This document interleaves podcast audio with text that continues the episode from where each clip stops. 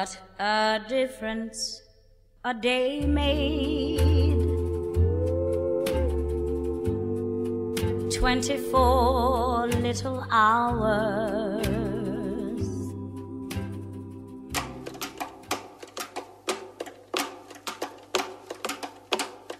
Se um dia faz a diferença, imagina a diferença que fazem 761. Passaram 761 dias desde a primeira reunião da Comissão Política. Hoje chegamos ao episódio 100. E ainda houve mais umas reuniões extra pelo meio, fora de contagem, quando os factos assim o impuseram. Mas enfim, o que conta é o número oficial e o número oficial diz que somos centenários. Parabéns a nós. E assim. Em setembro de 2017, quando lançámos o podcast da Editoria de Política do Expresso, havia Passos Coelho e havia Geringonça. Passos foi-se uns dias depois, por causa do resultado das eleições autárquicas. A geringonça, essa, desapareceu aqui há uns dias, por causa do resultado das legislativas. Já não há tensão na geringonça. Mas não faltam tensões à esquerda. E vão ser cada vez mais. Vamos falar disso daqui a pouco. E à direita? Bom, a direita é toda uma outra geringonça. Ou várias. O problema neste caso não é as peças encaixarem mal umas nas outras. O problema é que parece que cada peça por si está com defeito. O CDS agoniza, o PSD agita-se, enfim. Os maus resultados costumam ter esse efeito. Este episódio tem o apoio da TAP Air Portugal. Dê asas ao seu negócio e ganhe dinheiro enquanto voa. Adira já ao programa da TAP para empresas em tapcorporate.com. O governo ainda não tomou posse, mas já foi apresentado. É gordinho, sai ao pai. São 19 ministros e 50 secretários de Estado.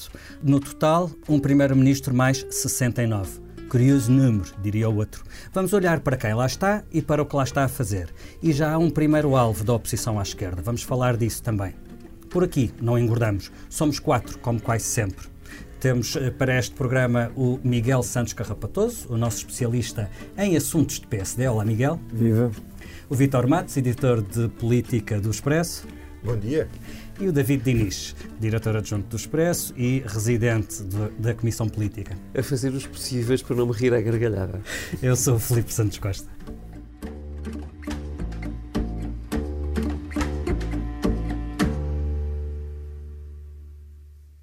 Estamos a gravar a meio da manhã de terça-feira, 22 de outubro, mas vamos fazer assim, recuamos no tempo. Vamos até 31 de maio deste ano. O Expresso publicou uma notícia com o título Rui Rio quer ficar mesmo perdendo em outubro. O PSD tinha acabado de ter um resultado humilhante nas europeias, todos nos lembramos, sem que Rui Rio assumisse daí qualquer consequência. E o Expresso, nessa edição, escreveu que o líder do PSD já tinha o futuro planeado mesmo depois das eleições de 6 de outubro. Vamos ler. Citação. Rio não tenciona demitir-se nem que perca as legislativas. O único cenário em que pondera afastar-se por iniciativa própria é se o PS conseguir uma maioria absoluta. Fim de citação. Notícia do Expresso de 31 de maio. Miguel, havia mesmo dúvidas sobre se Rui Rio seria recandidato? Uh, isto é um contexto, acho que nós devemos uh, contar Estamos aos nossos ouvintes. Uh, Ai, por favor, duas... quanto ao tweet. Uma, coisas mais importantes. Primeiro, chegar a, um, há duas, creio que há duas comissões políticas. Eu e o Filipe protagonizamos aqui um momento em que eu dizia ter dúvidas se, se o Rui Rio avançava ou não, e o Filipe disse: Não, eu estou certo de que sim. E, portanto, até prometemos uma chibata. Ficou sou, a promessa que seria o chibatado nosso sonoplasta de serviço vai tratar do som da chibata. O Filipe tinha razão, estava errado. Temos de ter humildade de reconhecer isso. Uh, mas de facto, em minha defesa, havia dúvidas, mesmo entre os mais próximos do Rio Rio, se ele estaria ou não disposto, e eu aqui não posso usar as palavras que me foram ditas na altura, mas seria aguentar esta bandalheira, digamos assim. Uh, foi a forma Essa mais simpática. soft foi que, é, a forma, sim, é a forma mais simpática que eu consegui encontrar. Mas de facto, o, o Rui Rio decidiu avançar e fez um discurso que ontem não trouxe grande novidade. Vamos ouvir um bocadinho desse discurso.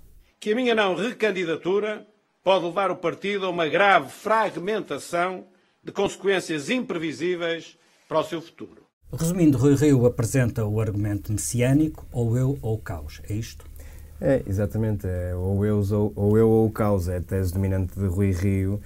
O que não deixa de ser um bocadinho irónico quando é alguém que se candidata contra as ambições pessoais, contra os interesses, contra aqueles que só têm vaidade e depois aparece a dizer ou eu ou o caos. Eh, houve camaradas nossos que escreveram, eu não sei quem foi, li alguns, eh, que é uma espécie de riocentrismo. De repente, até o, até o próprio líder do partido tem que ser líder da bancada parlamentar, porque senão é o caos. É, é, é irónico que alguém que se afirma contra as vaidades de outros uh, se tenha em, em, tanta consideração. São os homens. É, é, São os homens providenciais. providenciais. Também se pode chamar síndrome de Napoleão. Exatamente. porque repara, ele, ao mesmo tempo, aliás, era essa a nossa, a nossa entre aspas, discussão uh, há 15 dias é porque Rui Rio toda a vida manifestou um grande desprendimento, mas a verdade é que não larga o partido nem à força de derrotas. Claro. É, da mesma maneira que está sempre a dizer que não gosta de jogadas de aparelho, mas tem o aparelho profundamente cacicado. Não, não gosta de calculismos nem de jogadas mediáticas, mas vai liderar a bancada parlamentar por puro calculismo mediático. Vai fazer do Parlamento um palco de campanha interna. E depois há a questão da fragmentação. Uh Rio terá certamente muitas razões de queixa, como qualquer líder do PSD teve antes dele e no futuro terá também. Mas não nos podemos esquecer que foi o próprio Rui Rio que alimentou em, muito, em muitos momentos essa mesma fragmentação e balcanização do partido. Eu, eu fui, recuei até janeiro de 2018, no segundo debate com Pedro Santana Lopes, em que Rio diz: Deixem-me ganhar, que vão ver como as coisas são. Portanto, Rui, ainda antes de assumir a liderança do partido, Rio prometia uh, varrer o, o partido a, a, seu belo prazer. Aliás, primeira, uma das primeiras decisões que tomou como líder foi correr com um líder parlamentar que tinha sido eleito por 80% para colocar lá um que foi eleito por 39%. Claro, e esta, e esta constante procura pelo inimigo interno e externo, no caso das sondagens ou dos jornalistas ou da comunicação social, é, é um traço comum a, a, todo, a toda a narrativa do Rui Rio e ontem voltou a, voltou a, a pô-lo em prática. E depois há há, há questões do, do, do discurso do, do Rui que não se percebe, que é aquela questão nós queremos um partido ao centro contra aqueles que querem um partido à direita, seja lá o que isso for. O, o partido ao centro valeu o pior resultado do século. Deixa-me deixa só falar dos resultados antes de entrarmos na questão, na questão uh, do posicionamento do, do, do PSD. Uh, David, uh, Rui Rio apresenta como grande argumento para a sua recandidatura ele próprio. Porque, e, e percebe-se, porque na verdade ele não tem um desempenho que possa uh, apresentar em sua defesa, quer dizer, ele tem um ano e meio com dois dos piores uhum. resultados de sempre do PSD, o pior de sempre em europeias, o pior em legislativas nos últimos 36 anos, e portanto, não podendo falar do que fez, fantasia com um cenário apocalíptico caso não continue. Isto chega? Quer dizer, pode chegar, no estado em que o PSD está, sabemos lá, não é? Aliás, os, as contagens de distrito a distrito valem pouco, uh, na medida em que, evidentemente, o líder distrital não, não, representa todo o eleitorado do distrito dentro do PSD. Quanto é que se calcula que seja o voto livre no PSD? Ou seja, o voto não cacicado, Miguel? Não sei dar números, mas eh, tanto, tanto, tanto a equipa do Montenegro como a equipa do Rio Rio consideram que vai ser decisivo. Portanto, ninguém. ninguém... Portanto, o cacique não é determinante Sim, neste caso. Não, não, estará mais ou menos. Será importante, lá, mas... será tecnicamente creio. empatado. Pronto, tudo bem. Creio. Agora, hum, a verdade é que, do ponto de vista da, da afirmação dos últimos dois anos, o Rio Rio foi pouquinho. Não é só pelo resultado que se deve dizer isto, não é? Uh, por exemplo, ele diz Rui Rio ontem, o PSD, uh, eh, eu, eu candidato-me para colocar o PSD ao centro uh, e para evitar uma, uma viragem liberal não é? Mas eu olhando para o programa do PSD de Rui Rio, eu não vi uma diferença nada substantiva relativamente ao que era a prática política de Pedro Passos Coelho, a não ser que a Troika já foi embora, mas já tinha ido, não é? Portanto, não é, daí não era muito diferente. na, parte, na parte económica, ele disse que uh, faria igual ou pior, pior a Maria, Maria Luísa Alquerque. Alquerque. Redução dos não, impostos, redução dos redução impostos, do peso do Estado, qual é, qual é a grande valorização diferença? do papel do portanto, setor privado, portanto, isso eu não isso percebo. É um, é um programa liberal. E segundo, evitar a fragmentação, como, se, como alfa e ômega do seu programa político, no momento, ao, ao, ao, fim de dois anos, em que ele próprio foi um dos fatores mais divisivos do partido, quer dizer, nada disto parece nada sólido, não é? Como já agora e não, não é sólido. sequer de, de, ter um comportamento diferente no sentido de unir mais. Não, não pelo não contrário, o programa partidário é de, é de ataque puro e duro, é evidente que este não é um, um, programa político de um líder que queira ser unificador depois, não é? Uhum. Quando diz. É um a, sectário, claro. Contra, aponta o dedo ao Miguel Relvas, aponta. A, toda a intervenção é a crítica criticar o Luís Montenegro com, com, com coisas que são pouco, quer dizer... Sim, dizer que é tudo para ambição e vaidade desmedida. Sim, Sim, e que nem sequer tem a noção do que, do que é preencher o lugar. E acrescentando-se a isto, o, a cereja no topo do bolo, que ele, na verdade, na verdade, ele não tinha vontade nenhuma. Uh, é só mesmo porque, pronto, tem que ser. Sacrifica-se em nome do país e a bem da pátria. Não sim. é uma coisa muito espetacular. Agora, tu perguntas, uh, isto é suficiente? Nós, na verdade, não sabemos, porque, em rigor, Luís Montenegro também não representa uma coisa que seja incrivelmente mobilizadora para o PSD. Uhum, uhum. Não isso, está a ser, não. E isso percebe-se, aliás, percebeu-se em janeiro e percebe-se agora, porque no fim de uma derrota com 28% do PSD, uh, o, o, principal desafiante, que já estava posicionado, que, que fez todos os últimos meses, dentro dessa essa posição de partida, uh, uh, ter literalmente desaparecido de campo. Uh, fez uma intervenção em Espinho num jantar. Nunca mais ouviu falar de Luís Montenegro. Uma intervenção numa. Mas também, se não tivesse desaparecido de campo, era acusado de estar a boicotar os esforços Mas do, é do líder para ganhar as eleições. O meu único ponto é: não, não se sente, no, no, nem no PSD, nem no país mediático, uma onda é mobilizadora de Luís Montenegro. Portanto, pode chegar, pode chegar. Uh, a questão é o que é que sobra do PSD. Porque, em rigor, eu acho que há uma vantagem para Luís Montenegro. Para o pós é que ele não tem um discurso de uh, só os meus é que interessam. Ou, no caso, só eu é que interesso. O, o Luís Montenegro, mesmo que seja só de fachada, tem, tem apesar de tudo, um discurso mais Sim, aberto. Tem um problema, que é o, o problema que o Rui Rio teve antes. Que é, se ele for eleito líder do PSD, não ele não tem bancada. Portanto, quer dizer, na verdade, o que sobra deste PSD é um enigma fascinante. Hum. Vítor, uh, o Miguel falava há pouco da questão da fratura entre o PSD mais à esquerda que Rui Rio uhum. uh, quer protagonizar, uh, vilipendiando um PSD mais à direita, e Rio invoca a história como estando do seu lado, uh, como estando do lado de um partido estruturalmente social-democrata, ou seja, distante da, dire da direita. O que eu te questiono é se será mesmo assim, quer dizer, o PSD de Sá Carneiro, que Rui Rio tanto gosta de invocar, posicionava-se mesmo contra a direita? É porque é o mesmo Sá Carneiro que fez a AD com o CDS e o PPM, os dois partidos Sim. mais à direita à época. Deixa-me só dizer uma coisa antes disso. Uh, há um aspecto extraordinário na intervenção de Rui Rio que é ele normalizar a derrota. Dizer, ele quando diz o candidato meu nome de 1.5 milhões ou qualquer coisa assim, que votaram em nós. 28% está... foi um resultadão. Primeiro não foi 28%, está... foi 27,6%. Ele, fa... ele está a fazer o contrário do que fizeram os outros líderes todos antes dele que se demitiram quando tiveram resultados melhores que estes. É que perceberam, não foi demitido pelos que se votaram neles, foi por os que não votaram neles porque não conseguiu ir buscar mais pessoas para votarem neles. Portanto, esta normalização da derrota realmente é uma novidade no PSD e é uma normalização de, de um resultado do resultado mais baixo de sempre do partido. Em todo caso, acho que é uh, muito saudável uh, o Rui Rio recandidatar-se. Acho que ele faz muito bem a recandidatar-se. Não é por causa da fragmentação, porque seria alguém ocuparia o lugar dele e aquele aparelho, aquele lugar. Uh, para se candidatar, mas é por causa da, da questão que tu colocaste. A fragmentação por causa é um facto, da, da, questão ideológica. A fragmentação seria é um facto, inevitável. E o PSD é, é, é, é, assim por natureza, quer dizer, mal seria se não fosse e deixava de ser o PSD. Sim, sempre melhor do que ser Quer dizer, vamos lá ver uma coisa. A tensão entre centristas, ou vamos por isto esquerda-direita, pronto. Esquerda-direita dentro do PSD é uma tensão que existe historicamente do partido desde o primeiro congresso.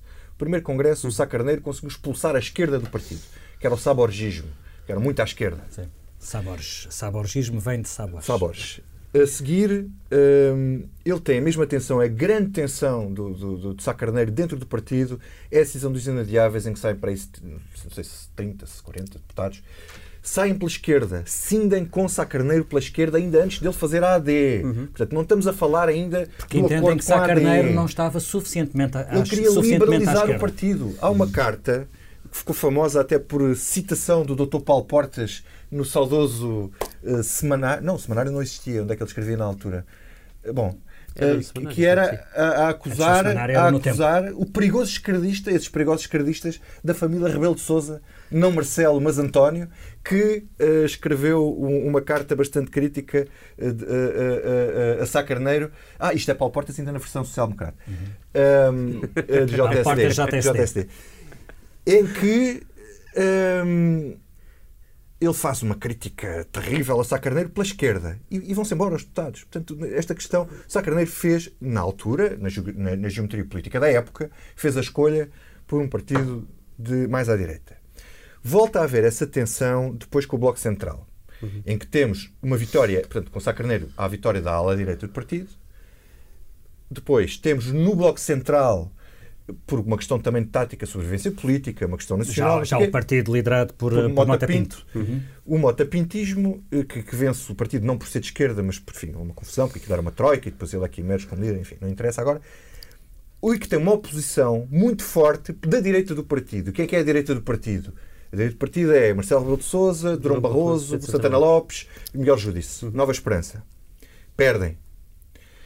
Volta a ganhar a direita do partido com Cavaco contra o chamado balsemismo na altura eh, corporizado por João Salgueiro, uhum. no famoso eh, Congresso da Figueira da Foz. Figueira Foz. É, com a ajuda da direita do partido, que é essencial, que é a Nova Esperança, uhum. que dá a vitória a Cavaco. Cavaco Silva foi entronizado no partido com Carlos Pimenta em cima das cadeiras a gritar fascista, fascista, fascista.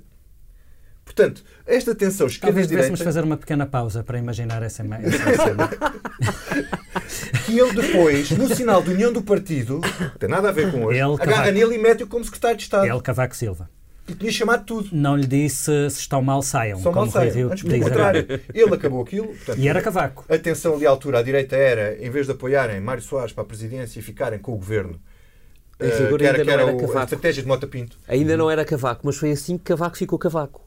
Quer dizer, um bocadinho foi como, foi, como. Não, como Barroso. Barroso teve uma guerra civil dentro do PSD quando foi líder e perdeu. Foi o único que perdeu e que continuou pela única razão que chegou a chegou dois à liderança de... no pressuposto de que perderia. Não, perderia, há dois meses de eleições europeias. E depois teve uma guerra civil outra vez e quando, chega ao, quando, quando tem hipótese de chegar ao governo, ele consegue regimentar toda a gente. E, e, e, literalmente é nessa união que ele acaba a ganhar as eleições autárquicas a António Guterres e depois a unificar o PSD dentro do governo. Portanto, Mas, é, só, a, a tática é sempre a mesma dentro do PSD. É? Eh, essa tensão volta com Passos e Manuela Ferreira Leite, em que ganha Manuela Ferreira Leite não por questões ideológicas, mas por questões de aparelho, porque Santana Lopes se candidatou-se no Passos E dividiu os votos do Passos, sim. Uh, e voltando a essa tensão agora, eu acho que faz todo sentido que o partido decida para onde é que quer ir. Porque Passos Coelho fez um programa liberal, reformulou o programa e, e fez um programa mais liberal do que o social-democrata. E o Rio tem um programa liberal no partido.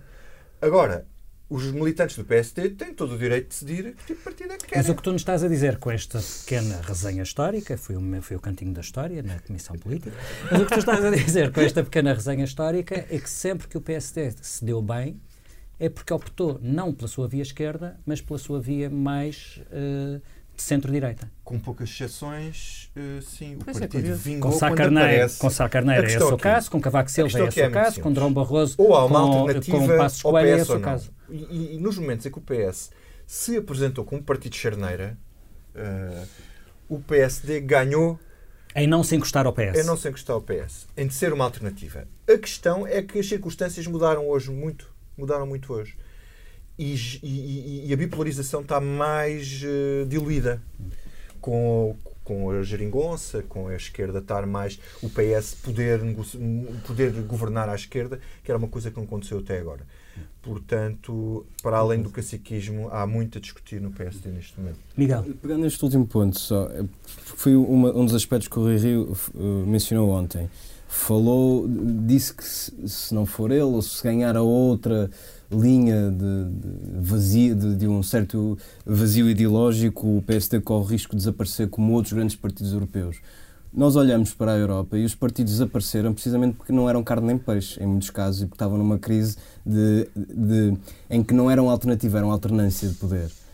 Portanto, este é um momento em que nós temos o PS a, a, governar à esquerda, e tivemos e vamos ter nesta legislatura, é um momento de clara definição. Se as pessoas não perceberem o que é o PSD, e Rui Rio pode fazê-lo, não, não, estou a dizer que não será capaz de o fazer, estou a dizer que se, o PSD, se as pessoas não perceberem o que é o PSD, o PSD desaparece. Não é um PSD um, como, como, como roda secundária do PS que vai sobreviver. Miguel, deixa-me só, deixa só acrescentar uma coisa. O PSD tem um problema ainda para resolver, que não tem a ver com o Rui Rio tem a ver com o período da Troika. O PSD tem aqui uma grande dificuldade em distanciar-se de ser o partido da Troika e da austeridade e, e, e, que isso marcou muitas pessoas, ou um partido meio centrista que também não é carne nem peixe.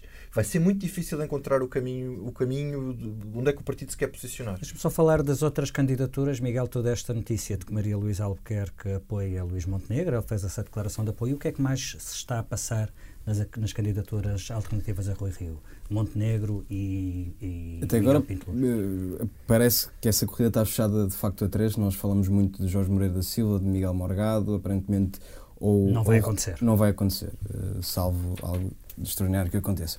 Uh, Miguel Pinteluz apresentou a sua candidatura na semana passada, quer afirmar-se claramente como, como uma terceira via, ou seja, nem Montenegro nem Rui Rio, ele usa uma é expressão... É arriscado dizer que ele não está a trabalhar realmente para esta candidatura, para esta eleição agora, mas para, para eleições subsequentes. Cinicamente acho que podemos dizer que sim, uhum. que, que, Miguel Pinteluz sabe, até pela, pela própria pelos próprios apoios que foi recolhendo, que não tem força para ganhar ainda. Mas está a tirar a senha na corrida Está a tirar a senha. E é curioso que numa, eh, no manifesto eleitoral que usa a expressão social-democracia contemporânea. Nem liberal, nem social-democrata. Social-democracia contemporânea. É claramente para se pôr aqui no meio dos três e, e conseguir... Tipo, é tipo tofu. Não é, que é, não é carne nem peixe. isso, é muito, é isso é muito do ar do tempo. Uh, uh, David, e, e, com esta pergunta faço uh, já fazendo a transição para o nosso tema seguinte. E o PS? Tu achas que esta recandidatura de Rui Rio, insistindo num PSD centrado, será uma boa ou uma má notícia para António Costa? Eu acho que pode ser uma ótima notícia para António Costa, desde logo. Eu também acho, mas, durante pronto, três ou quatro meses. não, não, não estás não, mas não estás. O, o, são, eh, para já, porque são três ou quatro meses de, de, de PSD perdido, não é? Em discussão interna, que faz parte de, da democracia, mas é bom para, para António mas Costa. isso aconteceria com o Rio candidato ou não o Rio candidato? Não, certo, é... mas aqui mas torna a coisa a possibilidade de continuar em funções. e dá uma hipótese de Rio, Rio ser um... Exatamente. Mas o Rio de peito feito a fazer a oposição, finalmente. Não, depois não sei, mas era aí que eu ia chegar. É que agora vais ter. Eh, nós, durante esta campanha interna do PSD, vamos ter o primeiro orçamento de António Costa. Uh, e eu li uma coisa no, no, texto do, do Miguel, deste, deste sábado, no Expresso, sobre a candidatura de Montenegro. Havia uma coisa de, de toda a coisa que, do, coitado, o Miguel não tem culpa nenhuma, mas o Montenegro não tem tido muita coisa para dizer, não é? Mas há uma coisa ali interessante que é o, Luís Montenegro olha para o, o, posicionamento de Rui Rio no próximo Orçamento de Estado como uma de duas. Ou é, uh, ou Rui Rio, de, alguma, de alguma maneira, é, enturma com António Costa naquele orçamento, ou seja, não é muito agressivo e no limite abstém-se. Enfim, duvido desta circunstância, mas. E aí dá razão uh, Montenegro na crítica que ele faz permanentemente de que ele está ali para dar a mão a António Costa, ou Rui Rio vira ao jogo, passa a ser muito agressivo com António Costa, chumba liminarmente o Orçamento de Estado e faz-lhe grandes críticas no Orçamento, etc. Provando que, que Luís Montenegro tem razão quando uh, há muito diz que o PSD não pode estar permanentemente a dar a mão ao PS. Pode ser bonzinho. E, portanto, eu, eu acho que é uma maneira uh, inteligente de colocar as coisas do lado de Luís Montenegro, embora depois de tudo isto, em tudo isto falta alguma Montenegro. substância. Mas, uh, não, e a parte de faltar alguma substância depois é, é importante, mas a gente vai, vai ver. Objetivamente, o próximo orçamento vai ser muito interessante precisamente por estar no meio da campanha do PSD. Porque o que um disser e o que o outro disser sobre o orçamento, apesar de tudo, posicionam-nos não só na, na tática, e na tática é mais ou menos fácil de perceber que nesta conjuntura interna os dois vão votar, vão votar, entre aspas, contra o orçamento, mas naquilo que eles dizem sobre o orçamento e como é que se posicionariam no, na negociação do orçamento. Até porque a negociação efetiva, eu imagino que só aconteça já lá para janeiro, fevereiro, porque o orçamento dificilmente será entregue antes do, do, fim do ano. resolvida essa questão.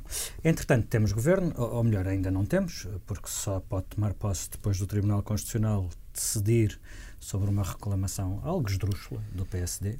Mas, enfim, eh, já sabemos qual é o elenco do governo. Na passada semana falamos dos 19 ministros de António Costa. Esta semana ficámos a conhecer os 50 secretários de Estado. David, tu tiveste a analisar os 69. A que conclusões chegaste? Desculpa, deixa-me só acrescentar, para bem da verdade, que com António Costa julgo ser em 70. Uh, pronto, António Costa está analisado. Agora vamos olhar para os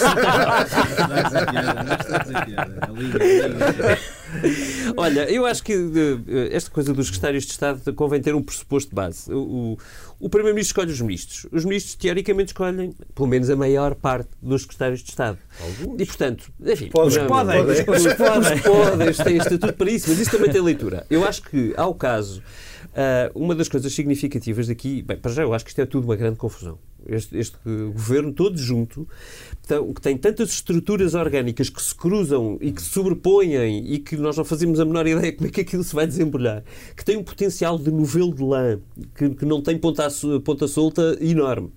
Uh, e isso vê-se um bocadinho por todo, por todo lado. Esse novelo de lã em que fica tudo engatado, António Costa chama-lhe coesão. está, está, tudo ali muito cheio de nós, não é? E chama-lhe uma coisa que rima, que é confusão.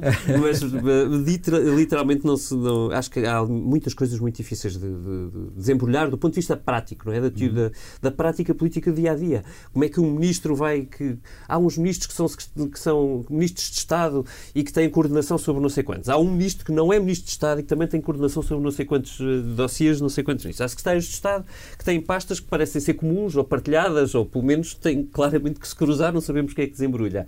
E isto acontece um bocadinho por todo lado, mas também, enfim, com 70 a 69 vamos lá respeitar o número. Uh, com, com 69 membros, eu diria que uh, vai ser preciso escolher uh, posições específicas para conseguir resolver o assunto.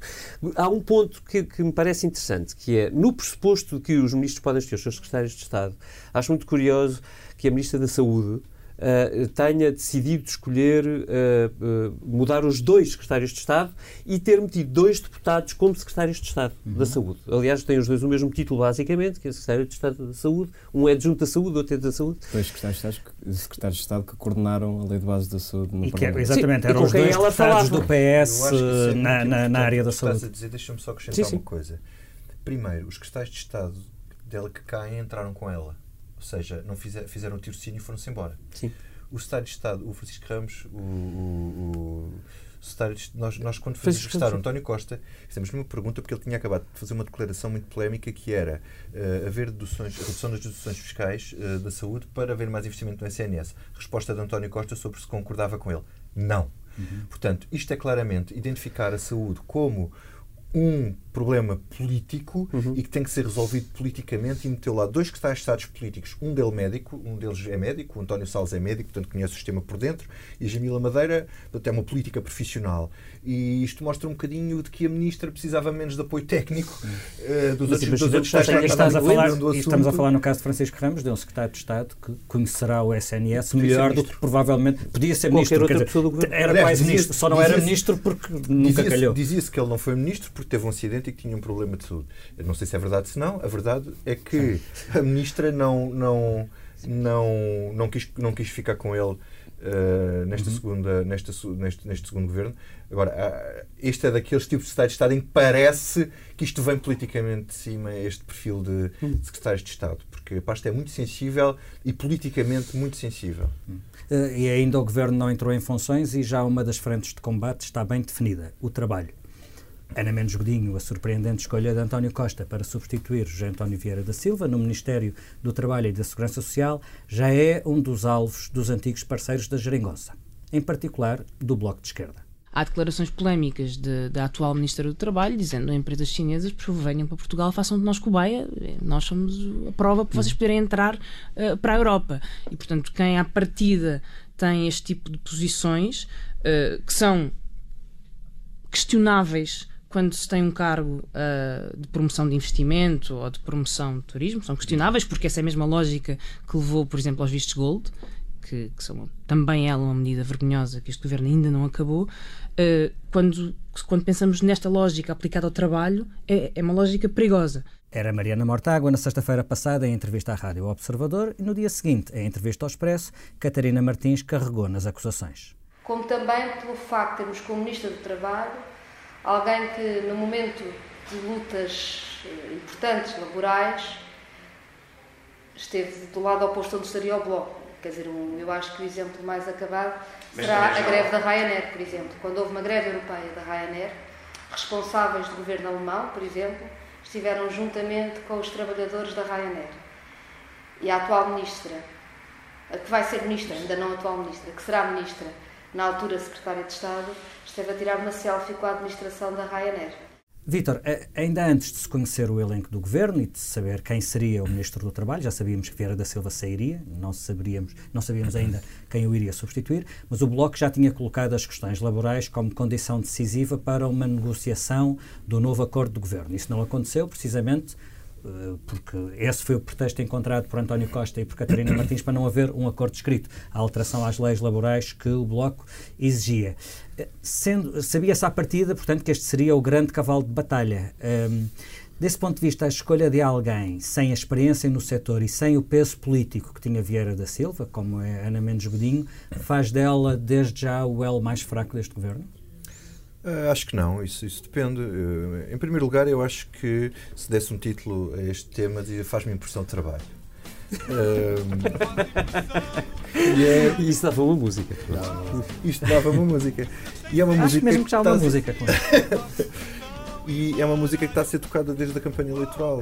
Quer dizer, temos aqui, antes da questão do ministro, isto é, vem de trás, quer dizer, o Bloco e o PCP sabem perfeitamente que quando o PS aprova com a direita, no último dia de Parlamento, as alterações uh, à, legislação de trabalho, que isto não é uma coisa para mudar uh, a seguir. Portanto, sabem perfeitamente que isto é um beco sem saída e podem fazer muita pressão sobre, isso, porque é obrigatório para os partidos de esquerda na, na campanha, sabendo que não havia possibilidade de, de, negociação. Eram muito difíceis uh, as negociações com, com A esquerda tem um bom argumento. No pacote de reversões das medidas da Troika, das poucas medidas que sobreviveram a quatro anos de reversões estão algumas das medidas do Código Laboral, precisamente. E é, é essa, é mas, nunca, mas, nunca António, mas nunca António Costa disse que queria fazer essas reversões. E, aliás, o, o facto de Vieira da Silva sair não, não muda nada. É, é exatamente, se Vieira da Silva ficasse, seria exatamente igual. Portanto, a questão da nova ministra Uh, não altera nada nesse, nesse quadro. O que altera é o facto de António Costa ter privilegiado, antes de mais, antes da negociação parlamentar, a concertação social. Isto, este, este é, um, é, um, é, um, é um aspecto que estará sempre na, na concertação social, como aliás António Costa fez. Ele combinou uma coisa uma noite com o Bloco de Esquerda, depois chegou à concertação social e fez outra.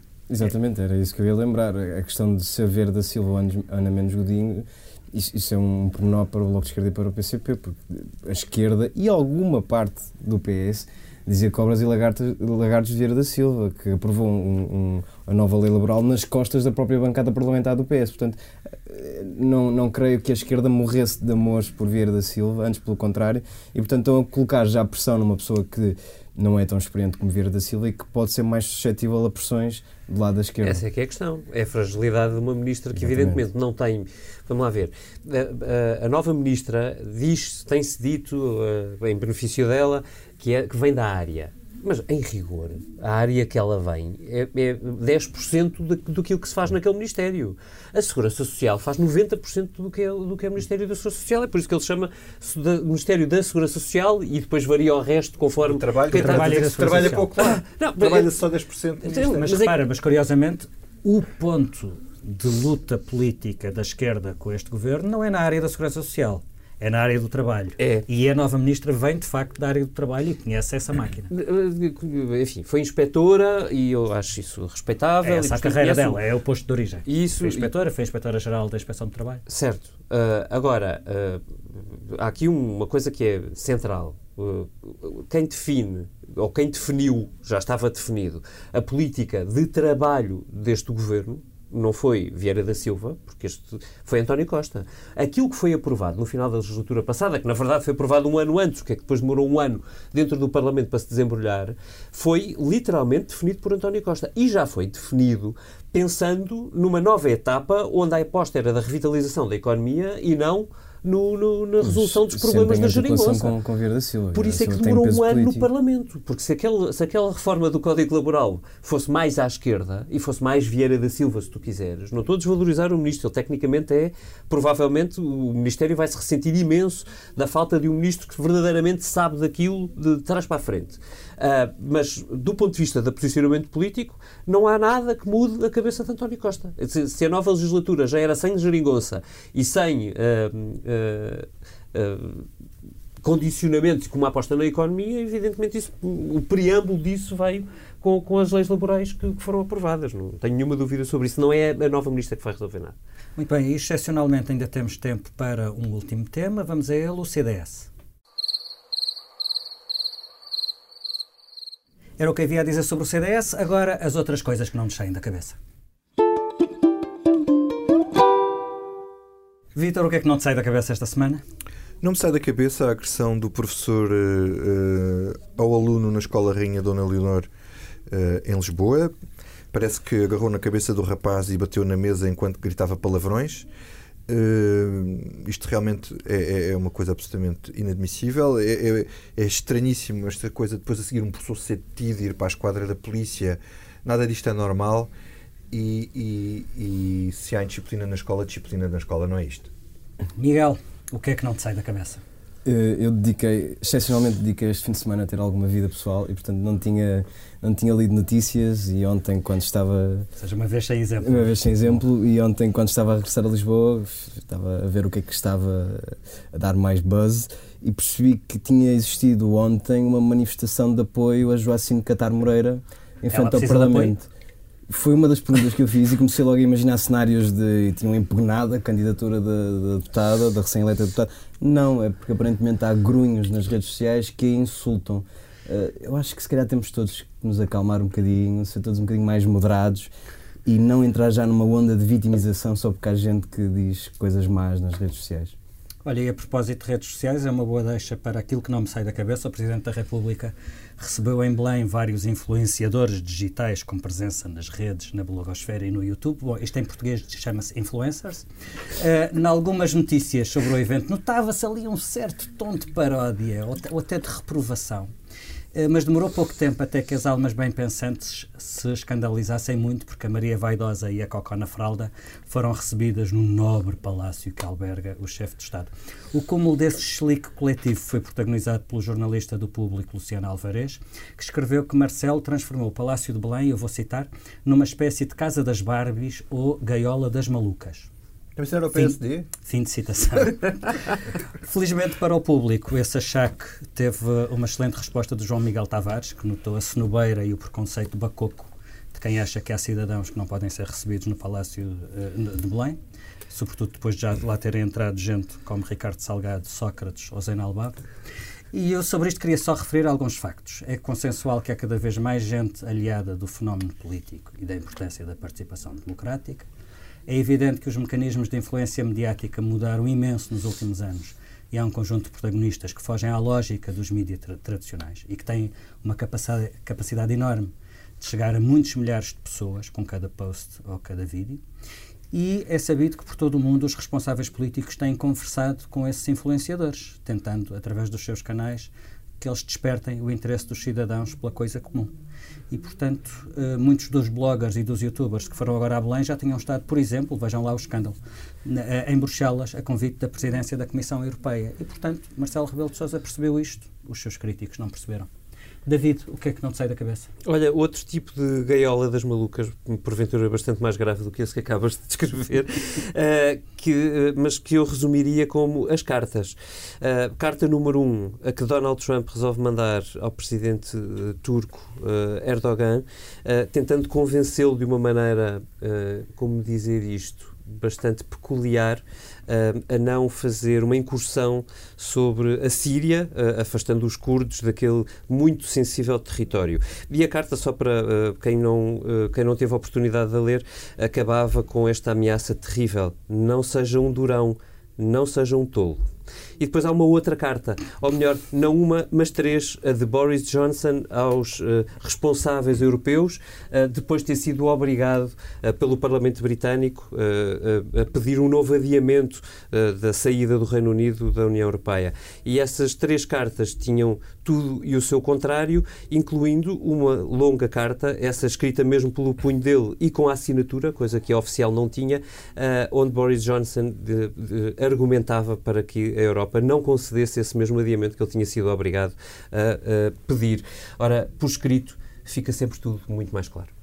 Muito bem, eh, esta emissão eh, centenária tem a edição multimédia do José Sedovinho Pinto, a ilustração é do Tiago Pereira Santos. Nós voltamos para a semana, prometemos não escrever cartas, não gastaremos o lustro do Soalho de Belém e não teremos a presunção de ser influenciadores. Temos só a vontade de nos voltarmos a encontrar, pelo menos nas próximas 100 semanas, com os partidos de sempre ou os que mais houver.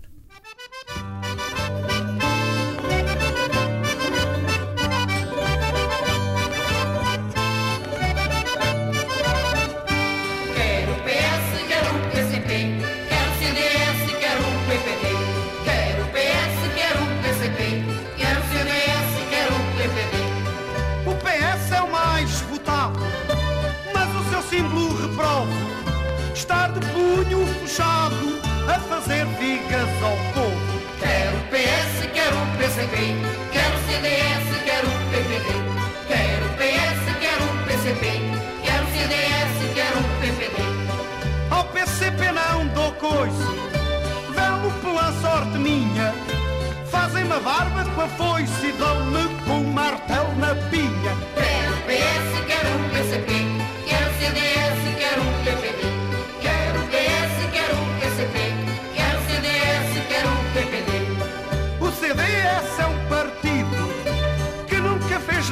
Bruta, mas grita ao povo ofendido que grandes filhos da mãe. Quero PS, quero PCP, quero CDS, quero PPD.